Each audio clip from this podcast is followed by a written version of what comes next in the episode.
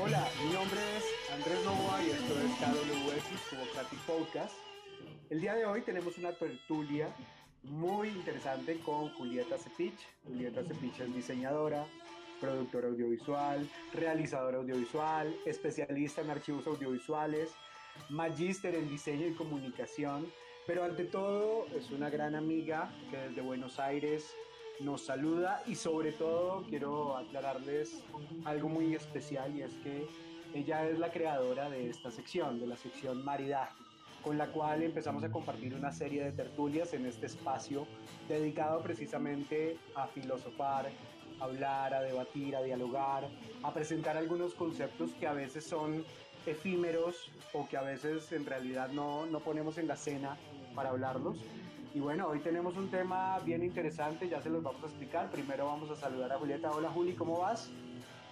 Hola Andrés, bueno, gracias por, este, por la presentación y gracias por compartir eh, conmigo este espacio que, es tan nutritivo y tan interesante para, para seguir pensando, que es lo único que, que nos resta, ¿no? Seguir pensando.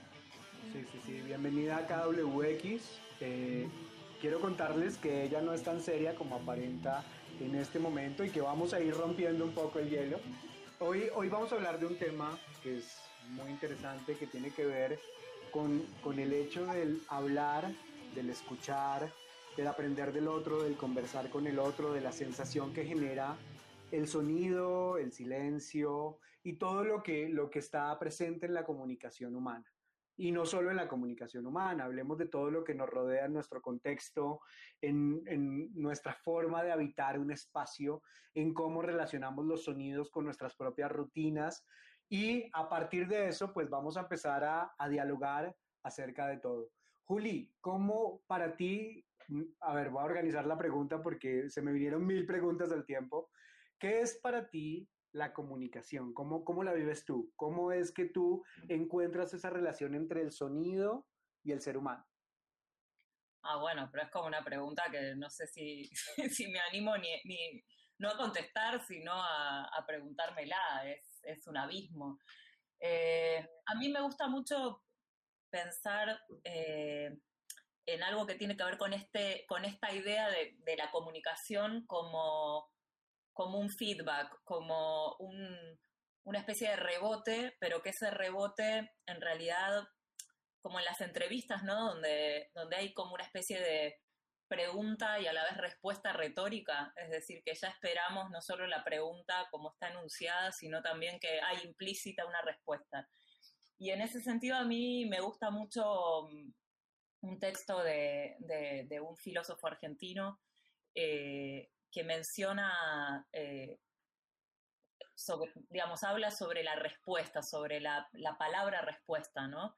Y, mm, además de todo lo que hacemos, además de lo que hacemos vos y yo en nuestra vida, también damos clases, ¿no? Y entonces tenemos esa relación que muchas veces parece asimétrica, pero que uno la convierte en algo que no es asimétrico, donde las jerarquías están más relacionadas con con el aporte, con lo que vamos poniendo no como la suma de las partes, sino como algo mayor que la suma de las partes, de las contribuciones y los aportes de cada una de las miradas.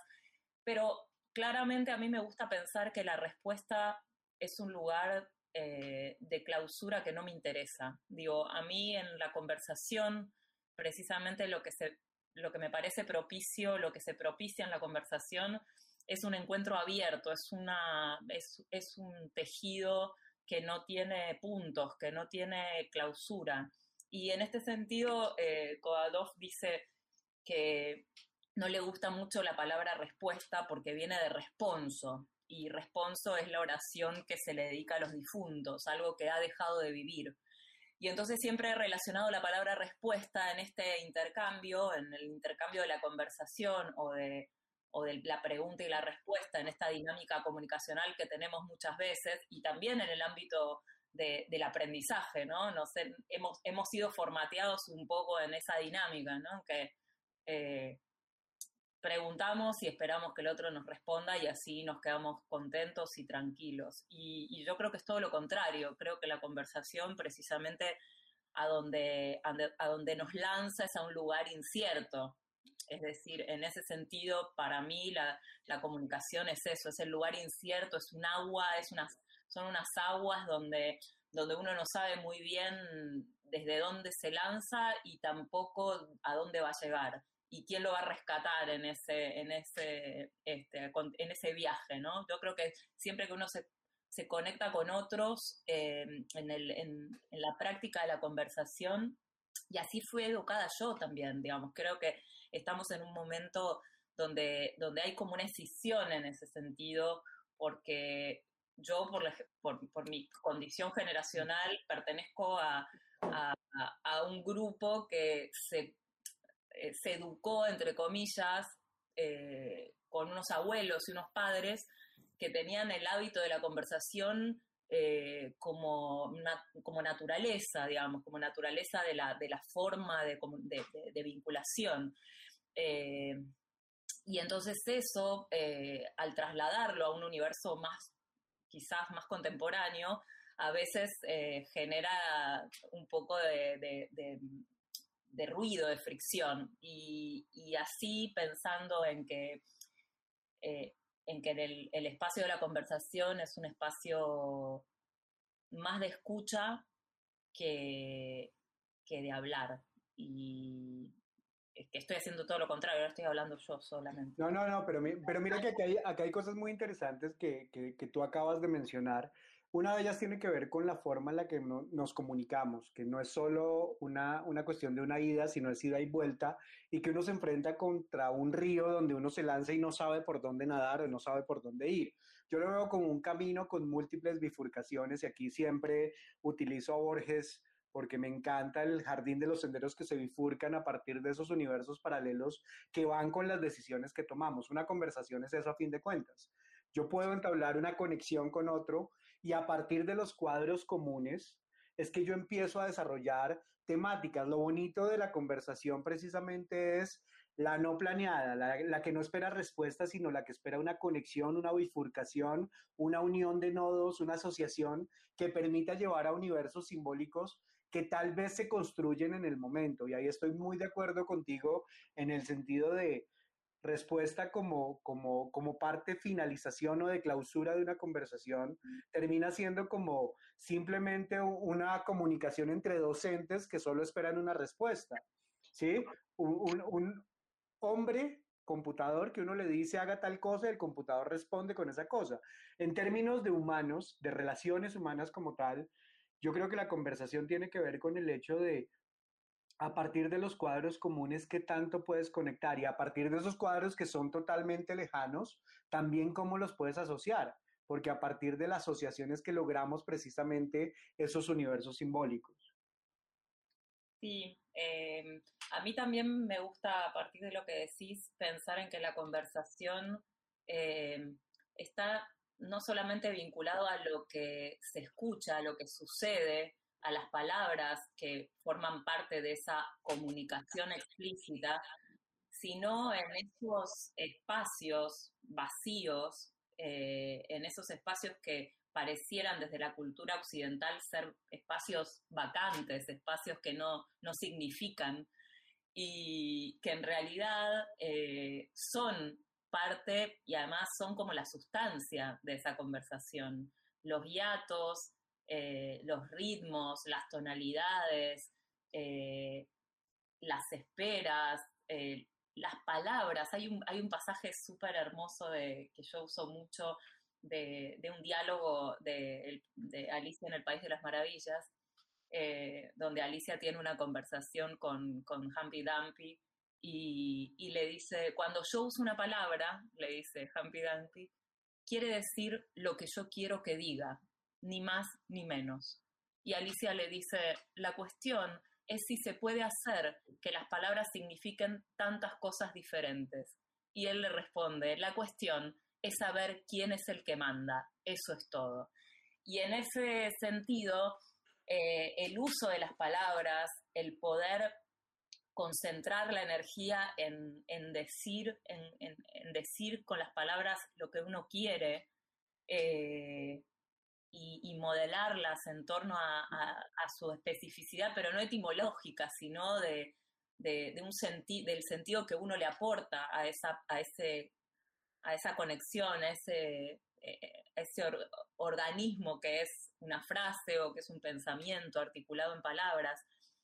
Y, con respecto a esta idea de vacío, eh, yo hace tiempo que vengo leyendo eh, algunas cosas vinculadas al Lichin, vinculadas a la pintura japonesa, al sumie, y, y en una, en una muestra que, que, en la que participé como, como comisaria, eh, elegí una frase de, de la pintura Sumier para, para pensar que, que, tenemos como una contracultura pensando en el lleno y en el vacío, ¿no? Que qué es vacío para la cultura occidental, eh, en esto que decíamos que el silencio para Oriente significa un lleno, ¿no? Y que en realidad eh, el lleno es como lo que está entre lo vacío. Y hay una, frase de un maestro King que dice que el vacío es eso no existente en que está lo que existe. Entonces es como una cosa absolutamente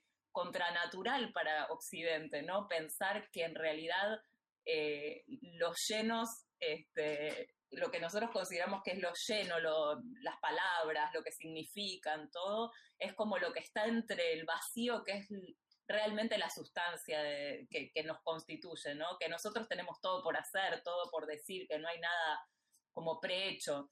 Y, y en la comunicación hay un poco de eso, ¿no? Hay un poco de ese, de ese azar, un poco de ese, de ese no sé quién, quién va a ser el interlocutor, y aunque lo sepa, no sé qué me va a pasar cuando, cuando lo escuche, cuando no lo escuche, eh, qué interferencias tengo yo antes y que yo no estoy escuchando lo que el otro dice, nunca escuchás lo que el otro dice, escuchás lo que, lo que pasa, lo que te pasa a ti como un filtro, ¿no? Como somos un gran, como un gran filtro de todo, ¿no?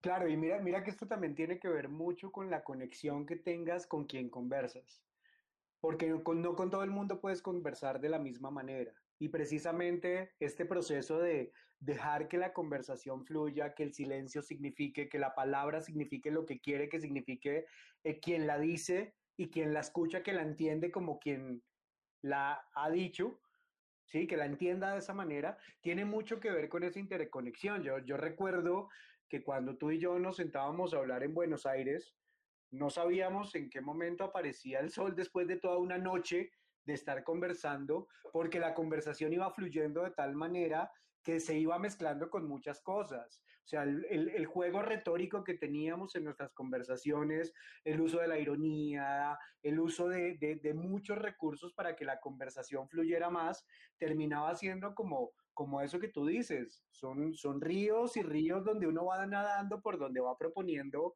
no la conversación en sí misma, sino el escenario o la performancia que se da a partir de esa conversación. Es el entorno, es el contexto, es, es cómo te sientes en ese momento. Es como, ahí me remito a la frase de Alicia y es, cuando yo digo una palabra que quiero que signifique otra cosa, probablemente es la conexión que tienes con el otro con quien, con quien estás hablando y probablemente es el contexto en el que estás que hace que el otro la entienda como tú la digas o que de alguna manera se generen signos que te permitan eh, como estrategias narrativas y discursivas para descifrar precisamente qué es lo que el otro está diciendo. Mm. Sí, me, me, remite a una frase sobre la música, pero que es música es quien escucha, ¿no? Que entonces no hay no hay una música que todos estamos escuchando aunque estemos escuchando esa música, ¿no? Entonces, eh, en la escucha está la construcción del sentido. Yo creo que, que, de lo que nos preguntamos en todas las cosas que, que hacemos, está implícito esto de preguntarse sobre el sentido, ¿no? Sobre que pensar el sentido de las cosas, pensar el sentido nuestro en el, en el mundo, el lugar, eh, pero, pero para concentrarme en el acto de la conversación y, referirme a lo que vos estabas, la idea que estabas desarrollando, me parece que está asignada también la conversación por un espíritu transformador.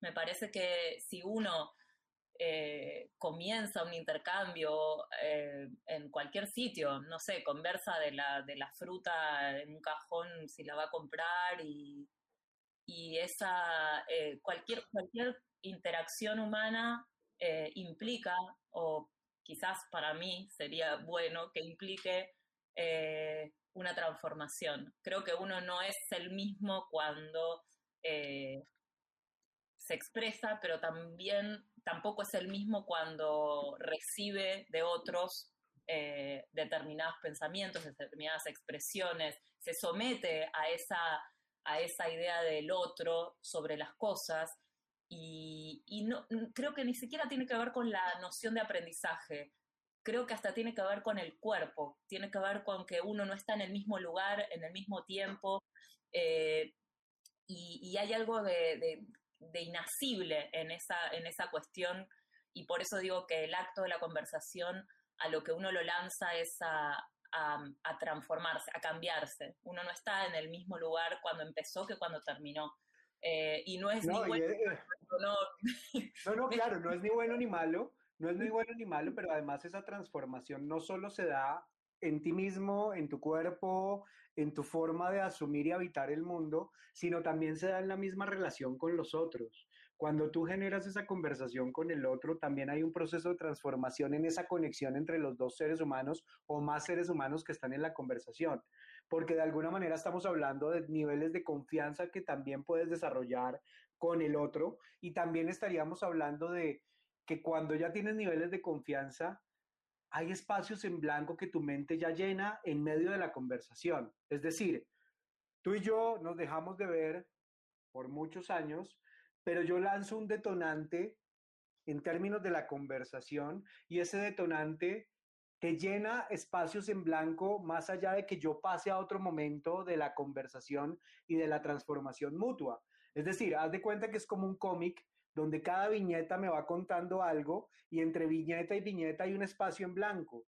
Ese espacio en blanco lo llena la, la, mente y la conexión que tengas con el otro, que probablemente no se pueda dar en medio de la conexión eh, con una persona que acabas de conocer. Entonces, yo me imagino la interacción humana desde distintas perspectivas. Una que ya va construida a lo largo del tiempo y más allá de que no es el mismo lugar de la conversación, por ejemplo, en una amistad, tú y yo conversamos y tenemos ciertos códigos y tenemos ciertos tópicos y sabemos cómo conversar y qué tipo de cosas detonan más información y más asociaciones, pero cuando acabas de conocer a una persona, piénsalo eh, piénsalo en bruto, piénsalo en, en blanco.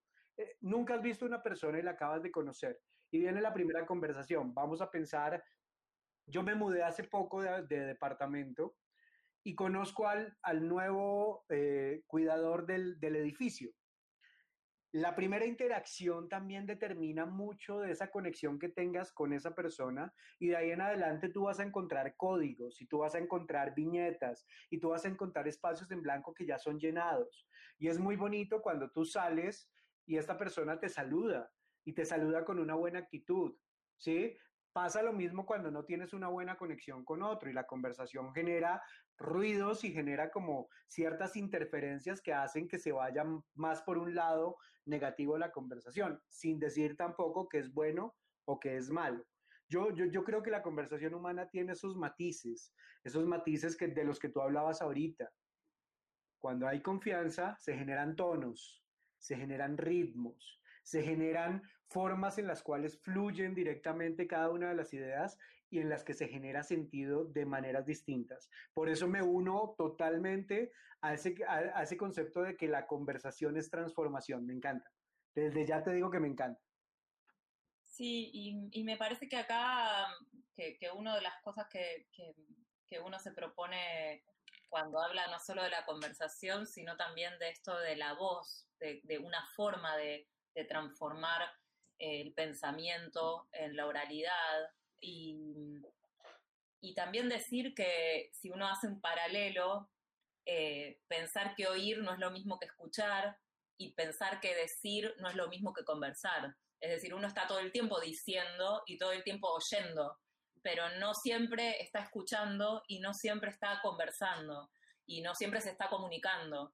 En el decir hay algo que también culturalmente es, una, es, una gran, es, un gran peso y no un peso desde mi punto de vista, un, buen peso, una, buena carga, que es que, estamos en un momento, me parece, que hace bastantes años, en un momento donde hay un, eh, un énfasis en, lo unidireccional, ¿no? En lo unilateral, ¿no? Como lo unidireccional. La comunicación es yo te cuento, te cuento cuando me despierto, que, que como a la mañana, que es como, es una emisión sin feedback. Todo el tiempo el decir eh, es, es, solo una, no, no, hay, no hay un rebote, no hay un frontón, eh, uh -huh. o, no, o no lo necesito.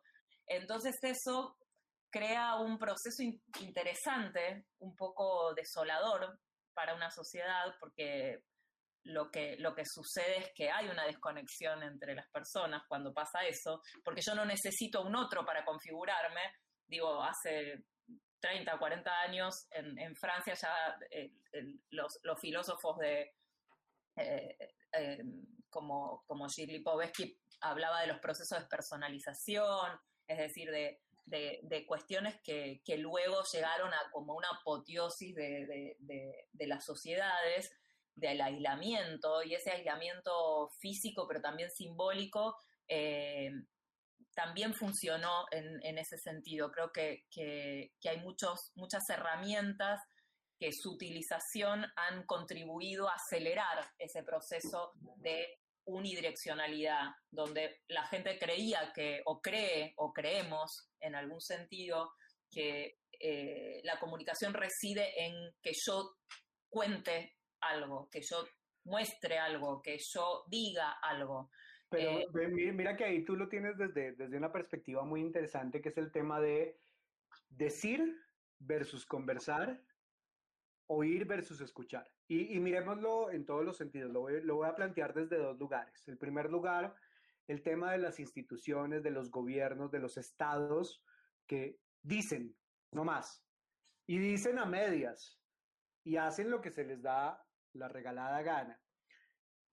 Dicen oír, pero jamás escuchan. Lo traslado al escenario colombiano en estos momentos donde estamos en un problema social muy fuerte, donde los jóvenes salieron a las calles más allá de la pandemia a tratar de conversar y lo único que han encontrado es ese frontón del que tú hablas. ¿Sí? No hay una respuesta porque no hay una escucha activa. ¿Cuál es la escucha activa de ellos? Es oír y decir, son vándalos, lancemos fuerzas especiales de policías que vayan allá. Y ese es un tema fuertísimo que, que, tiene que ver con mucho con comunicación. A veces se convierte en un tema con, con, esa dualidad que hay entre el comunicar e informar. Son dos cosas totalmente distintas, ¿no? En los gobiernos ahora piensan que comunicar es simplemente informar lo que se va a hacer o informar a medias para hacer lo que quieren. Y eso es un tema bastante complicado. Y ahora lo pongo desde otra visión, desde otro lugar. Tú lo hablaste al principio, nuestra labor como docentes. Si hay algo que nos une además de la amistad es que creemos en esos procesos conversacionales de transformación y la educación nos da esa posibilidad. Yo me he encontrado con una problemática muy fuerte que la hablo con mis colegas, pero la ejerzo de manera distinta en mis espacios de clase, que es el tema de cómo yo genero conversaciones en mi clase. A mí me gusta la construcción colectiva de conocimiento. No me gusta la dictadura del conocimiento donde yo soy el que digo todo lo que los demás que están al otro lado deben aprender. Lo hacía cuando estábamos en la presencialidad y lo hago ahora desde mis clases virtuales. Porque de nada me sirve yo pararme a tratar de decirles mi verdad desde mi postura, desde mi interpretación y desde la generación de sentido que yo tengo. A mí me interesa ver posiciones, a mí me interesa ver cómo también son capaces de defender sus ideas, de argumentar, de entender cómo son sus realidades. Y uno se encuentra con universos simbólicos maravillosos y cuando hay una construcción colectiva de conocimiento a partir de la conversación, se genera una, hay una generación de sentido maravillosa que aporta significativamente en el proceso educativo. Yo creo que en este momento de mi vida como docente estoy virando hacia ese lugar, hacia ese lugar de transformaciones constantes donde mi clase nunca va a ser igual, porque también la determina quién está del otro lado, cómo lanzo detonantes para que quien está al otro lado pueda incorporarse a la conversación, que no sea un monólogo, que sea una conversación. ¿Cómo lo ves tú? Bueno, varias cosas. Me parece que esta base en la que vos, digamos, convertís el espacio de, el espacio áulico ahora virtual, virtualizado, me parece que en ese sentido es una búsqueda eh, contrahegemónica, si se quiere, pero que es una búsqueda que ya, ya tiene muchas fracturas en las estructuras académicas convencionales eh, y que me parece que, que basan un poco su estructura en decir antes que en escuchar. Como ahí hago el cruce entre decir y conversar y oír y escuchar. Eh, ni siquiera está el oír, porque hay, como decía al principio, planteado una relación de asimetría. Yo creo que la relación de asimetría se, establece en cualquier, eh, en cualquier estructura humana, no, no en una estructura prefabricada. Entonces, eh, considero que esa asimetría se va dando y es un, eh, como un bastión que se va corriendo del lugar. Digo, esa jerarquía no está monopolizada por, en este caso, por una figura eh, que imparte determinados conocimientos, porque también está en jaque, y eso sería otra tertulia, en jaque qué es el conocimiento, ¿no? ¿Qué, qué, qué es? Claro. Si es del ámbito instrumental, si es algo eh, que tiene que ver con un solo, un lugar de llegada, como esto que decíamos, ¿no? La respuesta como un lugar de llegada, de consolidación de sentidos, donde me quedo tranquila o tranquilo con respecto a eso. Y... O si el conocimiento es transformación del mismo conocimiento, que esa, esa es otra, otra constante, porque el conocimiento no puede decir, no puede ser simplemente el decir, sino es una constante eh, elaboración y es una constante, no sé, discusión, negación, eh, reflexión acerca de qué es el conocimiento también en la actualidad, porque ahí vuelve el concepto de transformación.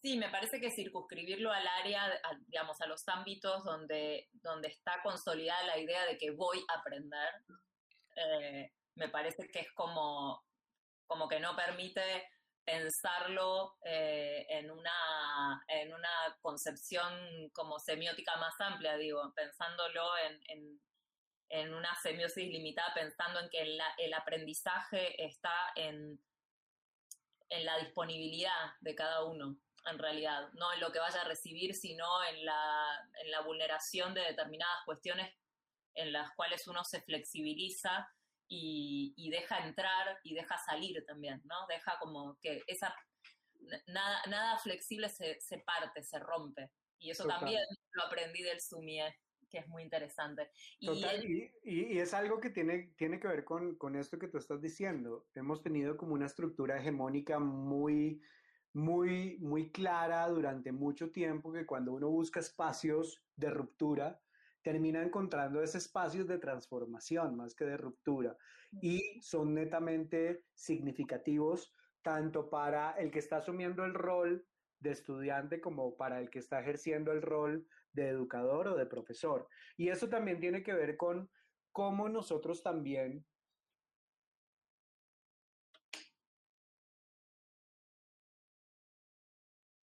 entendemos que el sistema tiene cualquier cantidad de, de, de, de, no sé, de quiebres por todas sus estructuras, pero además de eso, tiene que ver con el hecho de cómo eh, también desde la educación se está es educando empleados y no personas que sean capaces de resolver problemáticas y eso también tiene que ver con la estructura de la educación. Y ahí tiene que ver mucho con el tema de la transformación. Yo sé que nos estamos metiendo con otro tema que merecería unos tres o cuatro podcasts particulares, episodios específicos, pero, pero el ejercer esta, este tipo de conversaciones es maravilloso. Yo, por lo menos desde mi perspectiva o desde, desde, mi, desde mi lugar, he tratado de romper mucho esos espacios hegemónicos. ¿Cómo? Haciendo de mis clases un espacio de libre expresión, donde escucho también construyo, también transformo y aprendo colectivamente, o generamos acuerdos colectivos más que conocimiento colectivo, acuerdos colectivos que podemos llegar a partir de grandes reflexiones. He creado también espacios como uno en el que tú participas, el diplomado en storytelling, donde también aprendemos a contar historias a partir de herramientas eh, discursivas y narrativas que nos permitan saber cómo contar el cuento y creérnoslo, o de otras asignaturas que he podido crear como una muy particular que en este momento me la estoy jugando un montón por ella, que es el arte del debate. ¿Cómo entendemos que a partir de escuchar al otro, yo también puedo de alguna manera argumentar, interpretar, eh, aprender y, por qué no, contradecir, pero a partir de un proceso de argumento, de un proceso colectivo también de escucha, que tiene que ver con el, con, con, el tema de contradecir la hegemonía de lo que nos enseñan tanto en política como en medios de comunicación, como en educación o como en todos los sistemas en los que estamos expuestos constantemente, ¿no? Sí, bueno, planteas muchas cosas que me resultan apasionantes eh, para conversar. Eh, y me parece que, que, hay algo, antes de seguir con, con, esto específico, me parece que hay algo que, que, sucede en esto que está pasando, que es precisamente tautológico, ¿no? Está como diciendo de su propio hacer y de su propio, de, de su propio concepto, que es la deriva, es como una deriva, es como una digresión constante, que, que, que no hay nada que se pueda proyectar, si se quiere, desde la voluntad y que eso es, es algo que quizás está muy vinculado a, un carácter mágico, a un carácter como eh, sinérgico, pero a la vez un carácter de, alquímico, ¿no? Que es como una combinación que no se repite. Y en ese sentido, retomando el tema que planteaste que me parece interesante, es, es el concepto de aprendizaje. Esto, retomar el concepto de aprendizaje, digo, no la estructura de sobre el aprendizaje. Y si nosotros solamente estamos en, o pensamos que lo que vamos a hacer es reproducir, ¿no? A mí me gusta mucho, me gusta pensar en, como me dedico a archivos eh, y archivos audiovisuales y archivos que necesitan dispositivos para ser leídos, ¿no? Y para ser este, desplegada su información. Eh, hay algo de eso, ¿no? Hay algo de, cuál es el concepto de aprender algo, de aprenderlo de, y de pasarlo por el cuerpo. Y me parece que en ese sentido lo que se reproduce es algo que tiene más que ver, como decíamos, con el decir que con lo que sucede en el intercambio o en el feedback. Pero además, Totalmente. Y hay una, hay, hay un, una cosa que es muy autorreferencial, pero que, que, viene al caso, que es un breve texto que yo escribí hace, hace bastantes años para la universidad, cuando me pidieron que yo reflexione sobre algunas cosas que tenían que ver con, con el método, con los métodos, las metodologías pedagógicas y los instrumentos, ¿no? Y que era también un pedido más de reproducción que de, que de pensar o seguir pensando la práctica, ¿no? Era generar enunciados frente a las prácticas, pero que en realidad lo que querían era que se repita un poco para, para dejar como contento al espíritu, ¿no? Al espíritu de cuerpo. Y entonces yo escribí un texto que se llamaba El error como apertura. ¿Por qué? Porque me planteé que ese, en ese concepto del que estás hablando de aprendizaje o de, las, de, de, la esfera del aprendizaje y de la enseñanza, si se quiere, eh, todas las acciones tienden a generar o a necesitar resultado, ¿no? Entonces, eh, también hay atajos sobre eso, ¿eh? porque también la academia dio respuesta a esto que voy a decir, la dio desde un, para mí, desde un mecanismo edulcorado y, superficial, no profundo, digo, no, no, no, cree en lo que dice en ese sentido. Eh, lo dice, pero no lo conversa, digamos, no, no, no lo hace carne. Entonces, eh, digo, hay como una, una, idea como ya más legitimada de que eh, el aprendizaje está en el proceso y qué sé yo, papá, papá, papá, pero no creo que esté que esté hecho carne en las instituciones este, para nada a, a, esto, ¿no? Que siempre en realidad necesito un resultado, ¿no? Necesito dar cuenta de eso. Pero es, es un poco la, eh, la cuestión de, ser una institución eh, educativa, ¿no? Es la razón de ser, tengo que ser evaluado, monitoreado, porque es un proceso de normalización, todos tenemos que llegar hasta un lugar, por eso los números, por eso las escalas, por eso, ¿no? Claro, pero, pero digamos lo que en este sentido es la, la nueva concepción de la institución educativa, porque acuérdate que la universidad surgió como la universalidad del conocimiento. No tiene que ver con el hecho de llegar a estándares de respuesta específica o del decir por decir, sino tiene que ver con cómo yo soy capaz de eh, aprender, procesar, interpretar, habitar, construir, transformar, asociar, conectar en el mundo en el que convivo con las personas con las que convivo, en los espacios que interpreto y la forma en la que me relaciono con ellos. ¿sí? Y ahí está, ahí está como, como esa contradicción que tenemos, ¿sí? Estamos en la educación, pero nos ponen unos estándares que cumplir y nos ponen eh, procesos de la empresa privada productiva, entonces nos miden a los docentes por, no sé si pasa allá en Buenos Aires, aquí nos miden por productividad. ¿Cuáles son sus niveles de productividad?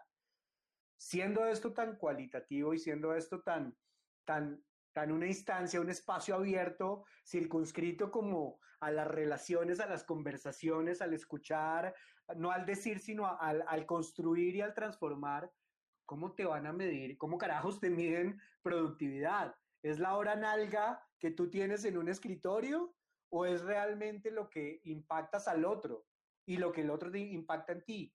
o lo que puedes transformar también, o cómo puedes llevar esa teoría a la carne, cómo le sacas sustancia a todo lo que puedes aprender, tanto individual como colectivamente. ¿Qué pasa con eso? Sí, yo creo que hay como muchas, muchas posibilidades de ver eso que vos planteás. Una es, eh, y, que, que, nosotros nos dedicamos a, ámbitos en la academia que están vinculados a, lo que tiene que ver entrecomillado con lo artístico, y yo creo que en ese sentido es una trampa enorme, porque ningún artista se lleva las notas en la universidad, nadie nace artista en una universidad, para nada. Eh, creo que, bueno, y lo hablamos siempre, que el artista es a pesar de, de, sí mismo, ¿no? Y en ese sentido me parece que es muy pretencioso pensar que el conocimiento no es más que, en esos ámbitos, no es más que un intercambio posible, que es un, es un espacio como, bueno, en, en, ese sentido quería comentar el, que Julia Cristeva habla en un texto sobre, sobre que el lenguaje es un espacio, ¿no? Que el lenguaje, yo me gusta pensar que el lenguaje es un lugar, porque el espacio es algo dado y el lugar es algo que uno construye. Y yo creo que, que para la comunicación el lenguaje es, puede ser algo que a uno lo libera pero a la vez puede ser algo que a uno lo sujeta o lo encorseta. Y entonces en esos ámbitos, eh, muchas veces la trampa del lenguaje, la trampa de, las estructuras que, dicen más que, hacer también, y en ese decir hay, hay unas prácticas que se reproducen aún cuando se enuncien de distinta manera, y me parece que, que, son trampas, pero que me parece que, que, uno puede no, no, caer en esas trampas, ni, ni, ni, de un lado que certifique, digo, desde el lugar que uno está, que certifique esas prácticas o que reproduzca esas prácticas. Eh, yo creo que en ese sentido el, el, espacio de las, de las universidades debieran recobrar esa, ese origen al cual vos haces referencia que tiene, que tiene que ver con ser un lugar para pensar, no importa qué, o sea, es, un lugar para seguir pensando las cosas, para seguir pensando disciplinas, para seguir pensando prácticas, para seguir elaborando pensamientos y, no para reproducir. Y entonces es contrario a esta situación pensar que uno desde el decir va a construir algo o desde el oír va a construir algo, ¿no? Claro, y mira que esto es un problema que no solo se ve en la universidad, se ve en, los colegios, se ve como en muchos lugares, hasta en las mismas empresas, que tiene que ver con el hecho de, de no pensar o pensar lo menos posible o tratar simplemente de reproducir una acción, una práctica, una disciplina o algo en particular. Hace muchos años yo hablaba con un amigo artista eh, de nombre Pablo, que vive allá en Argentina. Es un artista tremendo y él me decía que una de las cosas por qué él dejó de creer en la educación era porque cuando estaba chiquito, él en las clases de arte le daban un libro de arte con todo ya preconcebido. Entonces le decían, vamos a pintar un árbol y el árbol ya estaba pintado con una representación que había hecho otro, muy simplificada y él solo debía aplicar dentro de las líneas lo que él trazaba y nunca le dieron la posibilidad a él particularmente, a mí tampoco, aunque lo hice muchos años después, de ir a mirar un árbol y pintar el árbol con lo que yo miro y con lo que yo interpreto. ¿Sí? Y eso lo pude entender desde mi perspectiva como artista y que fue a los 35 años, la vida me cambió por una cirugía, por un divorcio, por una nuevo, un nuevo camino y me enfrenté a otra vida desde otra, desde otra mirada. Y esa otra mirada me dio la posibilidad de entender la cosa en el sentido de la cosa, más no en la cosa misma. Y eso me hizo entender que podía tener múltiples visiones. Y eso me hizo cambiar mis prácticas. Y eso me hizo tener una visión más abierta de las cosas. Y eso me hizo replantearme en el mundo y replantear mi rol como amigo, como familiar, como hijo, como docente y probablemente no soy el mismo docente de hace cinco años ni de hace diez años, pero soy un docente que está en transformación. Y eso es lo que más me apasiona, porque me permite estar todo el tiempo dinamizando mi espacio de conversación y me permite de alguna manera salirme de la hegemonía propia del sistema educativo y de la, de la hegemonía propia de los sistemas discursivos que nos han enseñado para entrar en ese río del cual empezamos a hablar, que es vamos a nadar para donde la corriente me lleve y donde me permita también nadar desde los términos de la comodidad y de la no comodidad, desde los términos de la construcción y la transformación. Esto me parece súper importante. Sí, yo, bueno, vos, vos, vos conocés mi, mi trabajo y conocés mi forma también de trabajo. Yo creo que acá incluís algo que digo, me parece que, excede este recorte que, habíamos planteado, pero que me parece que, tiene mucho que ver con, la conversación y tiene mucho que ver con el intercambio y tiene mucho que ver con, con quiénes somos en cada ámbito, ¿no? Y que tiene que ver con el rol, es decir, eh, por eso decía que, las relaciones en, en, los ámbitos estos de aprendizaje más consolidados, más normalizados, eh, son muchas veces, muchas veces corsé por esta, por esta idea simétrica, ¿no? Del, esta idea asimétrica del rol. Sin embargo, uno cumplimenta un rol todo el tiempo, varios, todo el tiempo es, hace un rol, digo, eh, uno es un ser único, pero, pero cumplimenta roles, y en esos roles eh, también tiene una retórica particular, también tiene una forma de intercambio particular, también tiene una propuesta para con el otro y tiene una escucha para con el otro y también le demanda al otro una escucha determinada. Creo que en ese sentido la complejidad de la comunicación humana reside también en eso, en que no somos siempre el mismo cuando nos enfrentamos a otro eh, para cualquier cosa, para comunicarnos, para, para rechazarnos, para, ¿sí? Siempre a través del lenguaje, porque en realidad eso es lo que, ¿no? Es... es del lenguaje o de los múltiples lenguajes que dé el espacio. Porque, ojo, ¿sí? Si, si nosotros hablamos de una conversación y nos estamos mirando, probablemente eh, mis manos también van a hablar al mismo ritmo que mi voz. Los tonos van a hablar de una manera, mi rostro hablará de una manera. ¿sí? Yo creo que los diversos lenguajes que nosotros tenemos en la comunicación implican precisamente esa interacción y esa interacción de cómo hacemos carne las relaciones cómo me siento contigo y cómo lo exteriorizo a partir de mi cuerpo, que es quien recibe todas las emociones que puedo estar sintiendo en un momento determinado.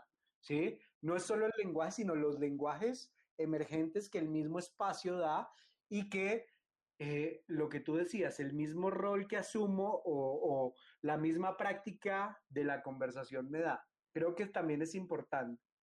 Sí, me parece que ahí hay una dimensión que separa la conversación de la comunicación.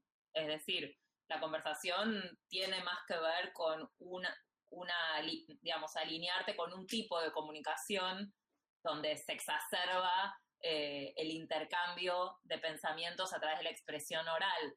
pero hay una oralidad que, que no reside solamente en la articulación de palabras y de pensamientos, hay una gestualidad, hay un cuerpo en el espacio, de hecho hay muchas patologías que estamos teniendo precisamente por esto de no compartir el espacio, los cuerpos en el espacio, y que uno dice, bueno, pero si igual uno no se, no, se toca cuando está dando, no sé, está con unas personas hablando, pero la presencia, el, tono, el tono de los cuerpos, la, la convivencia de esos cuerpos en un mismo espacio, hace que eso se convierta en un lugar o no. El espacio compartido es un espacio donde la conversación es una y el espacio que, está eh, en diferido es, un otro espacio. Es decir, la atomización de los cuerpos en el espacio también condicionan las formas de comunicación.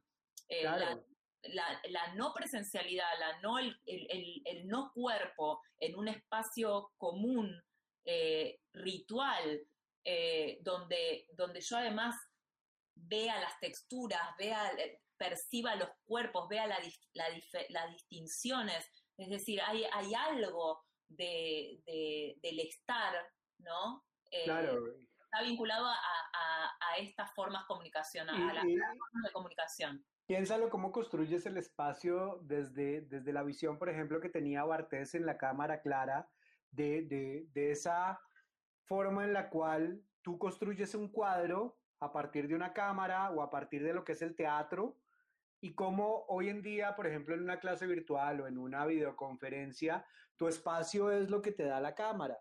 Tú quieres abandonar el espacio, apagas la cámara y lo corpóreo queda simplemente como a, la imaginación, queda a, a, la representación que tú tengas con el que está escuchando, si escucha, o con el que está conversando, si conversa. Y se convierte tal vez en el decir y en el oír, no en el, no en el conversar y el escuchar, que también es lo que hablamos, ¿no? Ese espacio del recuadro de la cámara en la no presencialidad. Sí, además hay algo que, que, que se nos está yendo, se nos está yendo de las manos, que es que además no solo muchas veces no, no vemos al otro, ni siquiera lo vemos en un recuadro. Eh, hay una ausencia del, del, otro, del, otro que, se nos hace muy complejo. Es decir, eh, hay una simbolización en, el acceso al cuerpo, en el acceso que tiene la mirada o que tiene la percepción, por lo menos en, los, que, en los que tenemos la percepción de la vista como, como un bien, ¿no? Y, y que es, eh, yo tengo 40 personas que supuestamente están eh, conectadas conmigo y, no veo a nadie, no veo a nadie, no los veo, no, no, no percibo si, si se están riendo, si se están, eh, no sé, no, no percibo nada. No, no, no estoy haciendo una, una, valoración sobre esto, lo que estoy diciendo es que es una práctica que, que ha interceptado y que ha generado una velocidad en la transformación de las formas comunicacionales eh, que ha propiciado una, un, eh, me parece un repliegue de la comunicación, es decir, de, eh, ha, fomentado por un lado una, una verborragia en los, en los dispositivos de comunicación y en la utilización para salirse de ese espacio de encierro eh, que supone una mayor comunicación. Supone una mayor comunicación y además supone una cantidad de estrategias discursivas que tuvimos que incorporar para precisamente intentar conversar con el otro, que está al otro lado. Pero creo que todavía eh, estamos muy, eh, muy disminuidos en esa capacidad. Totalmente, totalmente, porque esto estamos, nos tocó a partir de, y aquí sí lo vamos a poner contextual, a partir de la pandemia nos tocó cambiar precisamente los canales de comunicación y nos tocó de alguna manera adaptarnos sin ninguna transición fue como nos adaptamos y nos adaptamos. Aquí en Colombia. Hubo una, un, un proceso aceleración. absoluto.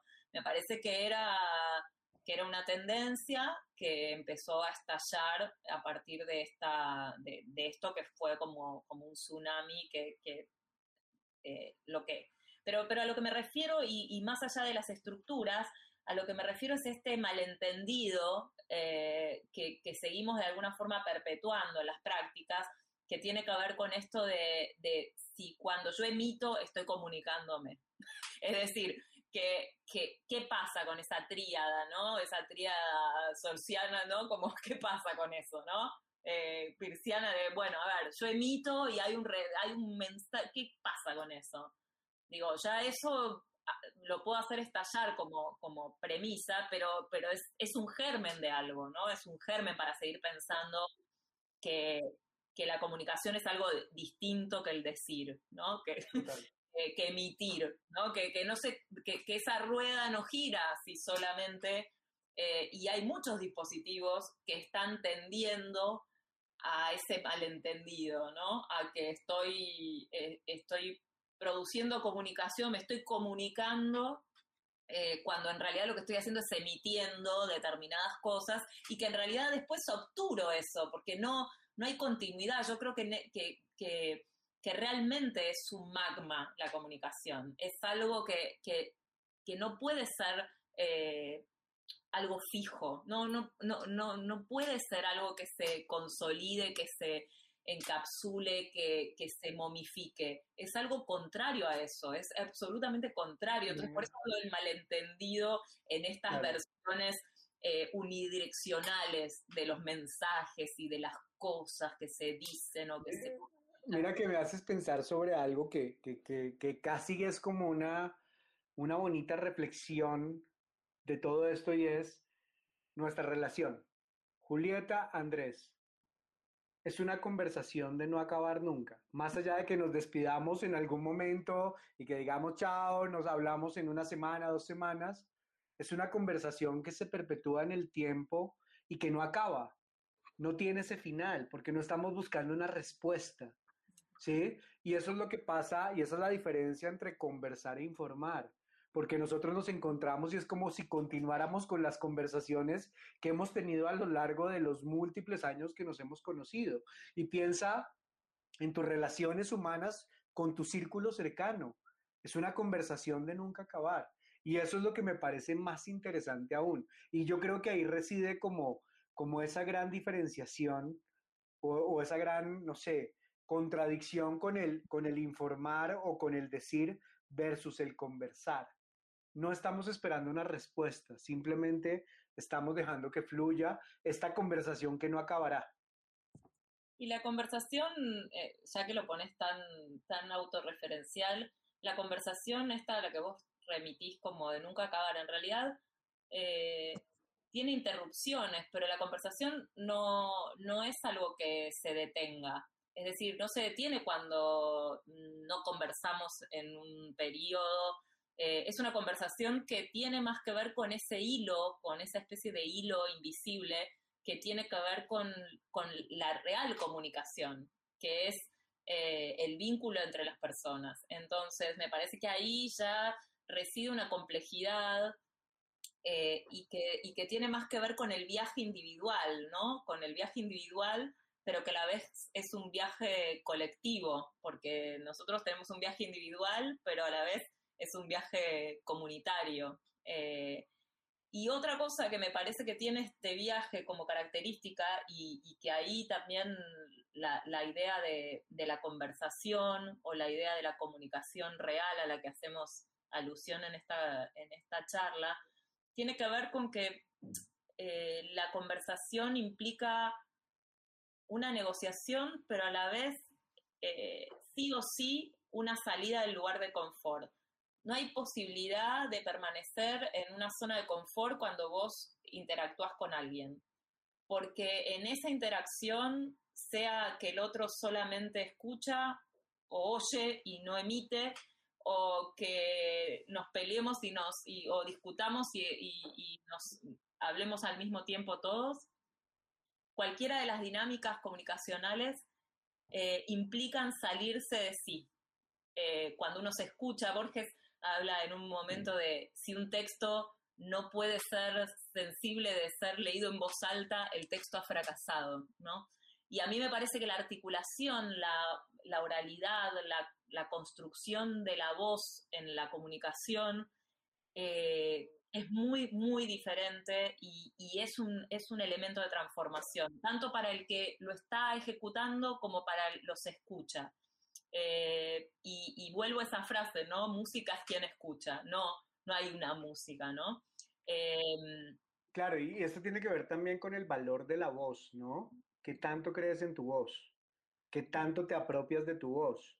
Sí, yo, yo siempre lo autorreferencial será importante para mí para tratar de ejemplificar todo y es yo, yo creo en mi voz, sé, conozco mi voz, sé cómo utilizarla, pero por ejemplo me encuentro con muchos estudiantes que aún no han encontrado su propia voz, que, que aún no, no han creído en su propia voz, que no conocen el impacto en el otro de su propia voz. Creo que el valor de la voz es tan importante como el valor del silencio acompañado de la voz. Sí, me parece que, bueno, sí, la voz es, es, un, me parece que es un atributo de la expresión y, de la no expresión. Me parece que, las personas nos identificamos o, somos en tanto eh, esa parte expresiva, pero como un resonador eh, como parte de nuestro, de nuestro cuerpo, pero, pero es una, una sola dimensión de, encontrarnos con otro, ¿no? Eh, el lenguaje, el lenguaje articulado. Hablamos del lenguaje articulado porque también podemos hablar de, otros lenguajes que tienen que ver con la voz, pero que no son articulados. El, cantar, eh, el cantarle a alguien para que se duerma, el, ¿no? Eh, el silbar como, como parte de la transmisión de cómo, cómo me siento, que los otros desde eso, desde ese input, entiendan cómo está esa persona, si está silbando un tango, como hacía mi abuelo, está contento, si, ¿no? Eh, entonces, eh, me parece que una cosa es la voz en términos, y también simbólicos, esto que vos decís, no encontraron su voz. Yo creo que también la voz se encuentra desde otros dispositivos que no es el lenguaje articulado. Yo creo que que también hay una, volviendo a estas estructuras un poco más dogmáticas de, la academia, también en ese resultado se busca que todo sea una, una expresión, digo, que el estudiante diga, que se exprese, y el tipo que no habla o el tipo que no se expresa de esa manera, que también es un estándar, es un, es un valor, una categoría de valor para, para la respuesta que busca la academia, también es, es, un, es un valor negativo, que alguien no se exprese oralmente. Es como una deficiencia.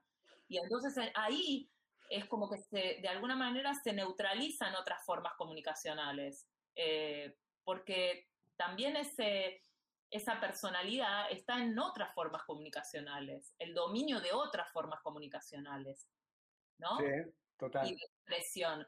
Y entonces, eh, pero, pero eso digamos, es, otro tema que tiene que ver con, con mecanismos de comunicación y no con este eh, que estamos, digamos, eh, que estamos conversando sobre la conversación, ¿no?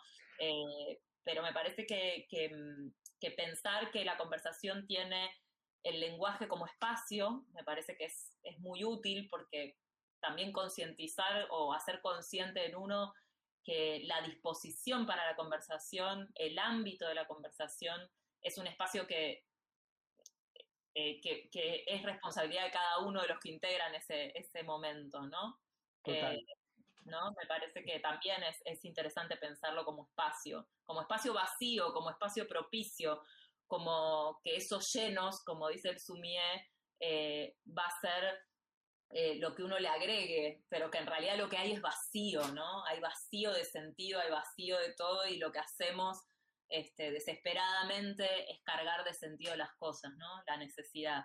Pero me parece que es un viaje alucinante, un viaje alucinante que, tenemos además el privilegio de poder, de poder atravesarlo, porque, o de poder eh, subirnos ese, a ese vagón porque somos humanos y lo que hacemos es pensarnos, tenemos la capacidad de pensarnos a nosotros mismos y a comunicarnos de una manera este, compleja, si se quiere, o muy compleja para mi gusto, pero bueno, compleja, eh, y, que no se detiene nunca, como decías vos, ¿no? Es como una larga conversación, este, como la vida de cada uno de nosotros, ¿no? Que no termina, empieza cuando uno y termina, ¿no? Y es muy interesante.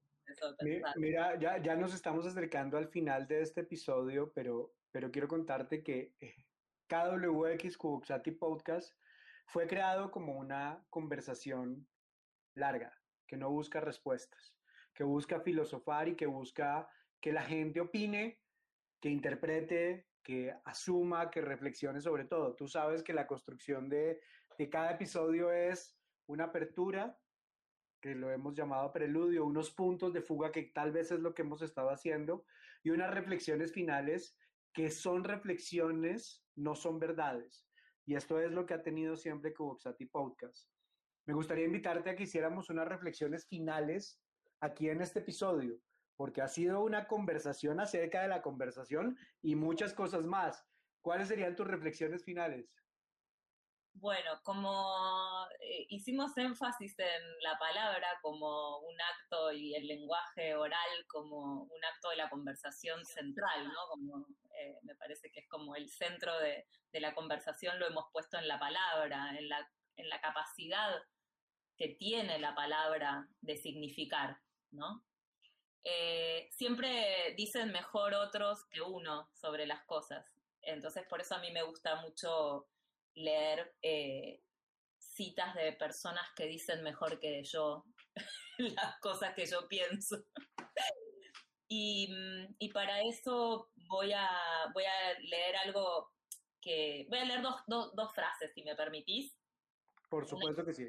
Una de un querido, de un querido mutuo, eh, pero en, en, principio voy a, voy a leer una de un, pensador francés, de, de, un escritor francés, que tiene mucho que ver con esto que venimos hablando, em, que tiene que ver con el espíritu transformador que tiene el espacio de la conversación y de la escucha.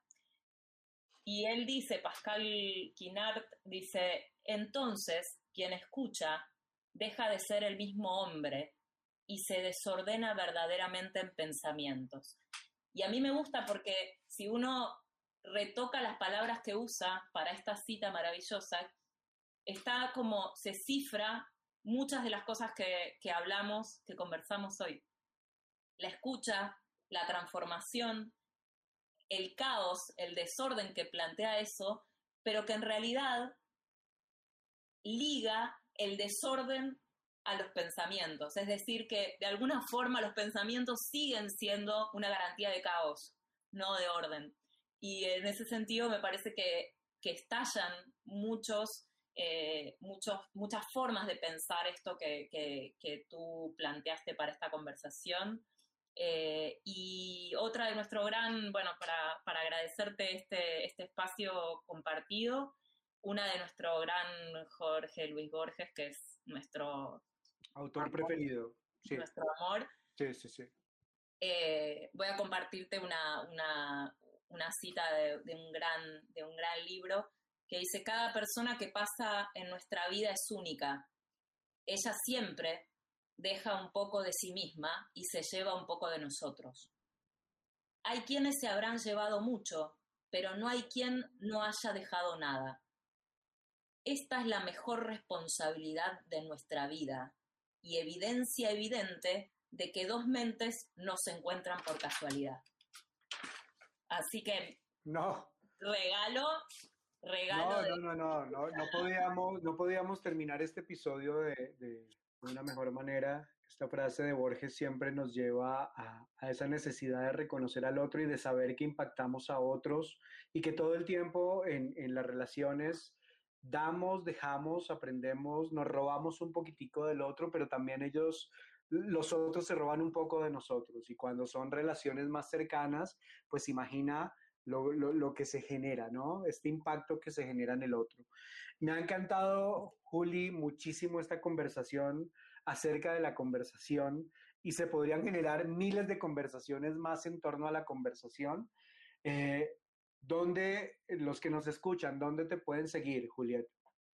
Eh no me, siguen, bueno, que me sigan donde quieran. Yo estoy, me pueden eh, en Instagram, ¿qué es eso? ¿Eso ¿Cuál es tu, tu, usuario en Instagram? Julieta. ¿Cómo Julieta. sí, Julieta Cepich solo. Sí, sí, ahí, estoy, ahí estoy. Y, en ese sentido, el, el, espacio este es un espacio interesante, el de Instagram, porque me parece que es como muy lúdico y a mí me parece que pensar también es muy lúdico. Entonces, a veces uno piensa en imágenes y ese traslado de ese universo en Instagram es, es interesante, me parece que es, es, es posible. Y, y, con respecto a esto de la conversación, de la conversación como tema central, me, me gusta pensar también que además de un viaje, la conversación es como una mamushka, ¿no? Es como una, una mamushka que se replica pero que, que, contiene, ¿no? Que va conteniendo pero a la vez se, se va desplegando. Y me parece muy rica la imagen de pensar en la conversación como viaje, pero también como una mamushka que, que, que va hacia adentro y hacia afuera según, según este, estemos, estemos ahí dispuestos. Ok, me encanta, me encanta porque este episodio ha sido precisamente una mamushka que contiene muchas mamushkas en sí mismas y creo que ha sido una, una conversación maravillosa contigo, Juli. Siempre, siempre es increíble conversar. Y eh, además, quiero, quiero contar a los que nos están escuchando que esta es una conversación normal de nuestros encuentros cotidianos. Así que no, no piensen que va a ser diferente si nos encuentran tomándonos un vino o en Buenos Aires o en Bogotá o en Lima o en Madrid, porque hablaremos de los mismos problemas existenciales, probablemente con muchas más risas, pero, pero casi que es como una copia directa, una reproducción de nuestras propias conversaciones cotidianas. Te agradezco mucho el aceptar esta invitación, además siendo tú como creadora de este espacio de la tertulia, del maridaje, creo que, era importante tenerte acá. Espero que tengamos más conversaciones. Quiero contarles que también próximamente Julieta va a tener un episodio propio eh, en el que va a hablar y va a conversar acerca de, de ciertas reflexiones que ya tienen ciertos temas. Probablemente algunos los tocamos hoy, pero definitivamente creo que esta gran conversación en la que se ha convertido KWX seguirá andando y seguiremos construyendo muchísimas más opiniones. Nos pueden seguir en arroba camaleón enojado, en Facebook Andrés Novoa, pueden escribir al correo camaleonenojado arroba gmail.com, escuchar este podcast en Spotify, en Google Podcast, en Apple Podcast o en PodNation. Bueno, muchísimas gracias por esta gran conversación acerca de la conversación pública. Nos vemos pronto. Muchísimas gracias a todos.